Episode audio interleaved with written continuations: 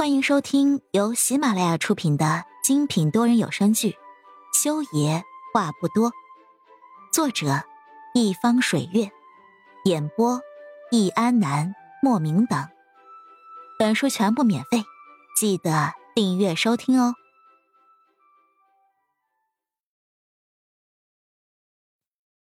第一百集，一边的魏叔见到裴母修眼眸低沉。一直盯着手机屏幕在看，觉得不对劲儿了，滑动椅子来到了裴木修身边。怎么了？立刻撤掉热搜，删掉何眼这条微博。裴木修将手机甩回到了魏叔手里，脸色不太好。怎么了？不是说不去管吗？魏叔把手机接过来，点开微信又看了看，他倒是没看出何眼发的这张图有什么不妥。有人支持裴木修，怎么来说呢？虽然这些网友的支持跟反对，以及跟风黑，对裴木修来说都是不痛不痒的，但是有人支持，总比全都跟风黑要好吧？他还不高兴个什么劲儿呢？魏叔黑着脸不高兴了。何眼暴露自己了。裴木修拿起自己的手机，翻开通讯录，点开了一个号码，等着那边电话接通的空隙，他又对魏叔说道：“不出十分钟，他就会被挂上热搜。”什么？魏叔没想到竟然会出这一茬，急忙从椅子上站了起来。我来找人，撤掉热搜，删掉所有关于何衍的微博。裴木修手机里的那通电话很快的被接通了，他对着那边说了一句，而那边很快的给出了回复：“修爷，来不及了，现在全网铺天盖地都是何衍的关键词，他当年的事情又被翻出来了。操作这件事情的信息流终端服务器不在国内。”我们能删掉微博上的东西，其他网络一样可以把何影的话题给炒起来。安启云怒气冲冲的闯到病房里面的时候，何影正在轻哼着歌曲收拾行李。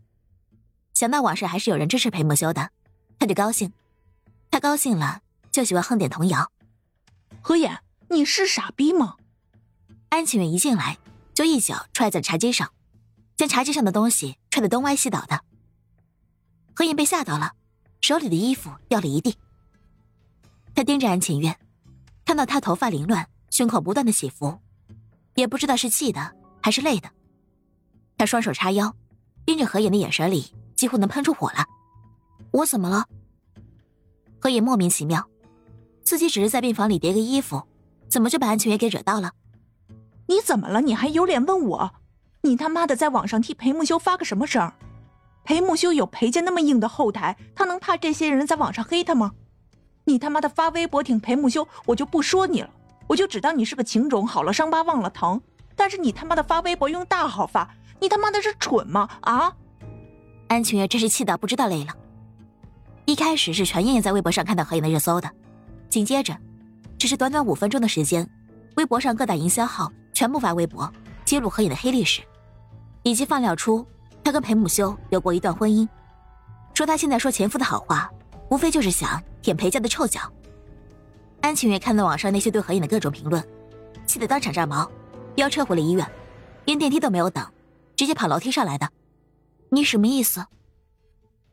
何影心里隐隐的猜测到了什么，急忙要去摸手机。安晴月一把抓过何影的手机，揣进了兜里。我的意思是，你被人人肉了。现在你成了裴木修的人肉盾牌，你知道这后面是谁操作的吗？是裴家，裴家拉你出来给裴木修顶枪呢。操他妈的，裴家真不是人！安晴月一边说，一边抓过何影刚掉在地上的衣服，又把边上一堆没叠好的乱七八糟的衣服塞进了箱子里，然后拉着两个箱子，推着何影的轮椅就往外走。哎，等等，去哪儿？何影并没有太慌张，因为在网上被黑这种事情。他早就经历过了，只是那个时候，互联网还没有那么普及。那个时候，他的事情也只是在报纸上刊登霸占头条近半年。何燕抓住安晴月的手，强装镇定的问了一句：“我们现在是要去哪儿？不管去哪儿，出了医院再说。我来的时候就已经看见有狗仔在医院楼下了，过不了多久，他们就会知道你在这一楼病房了。”安晴月将身上的防晒衣脱下来，丢在何燕的身上。快啊，把脸遮上点何野木木的接过安晴月甩过来的防晒衣，还没有完全的适应，前一秒在悠闲的收拾东西，下一秒就要逃亡的巨大转变，电梯里，安晴月将何影的轮椅放在自己的身后，而自己整个人挡在了电梯门口，直接按到了一楼。每一楼他都不准其他人上电梯。何影最终被强势又霸道的安晴月成功的送到了停在医院大门口马路牙子边上的车里。汽车门关闭，何影透过车窗看到一群扛着摄像头蜂拥进医院的记者的身影的时候，整个人都还是懵逼的。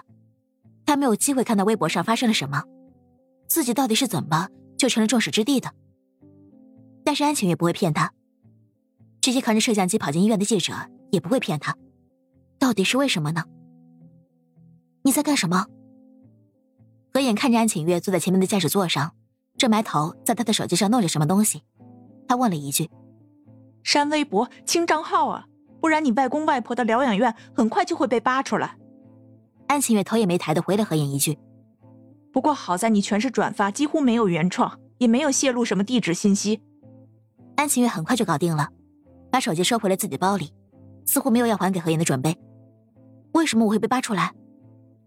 何影觉得，就算是自己用老账号发的微博，他的老账号的微博也从来没有发过任何的自拍以及日常，全都是转发些菜谱以及心理学案例。这不过几分钟的时间，自己就上了热搜。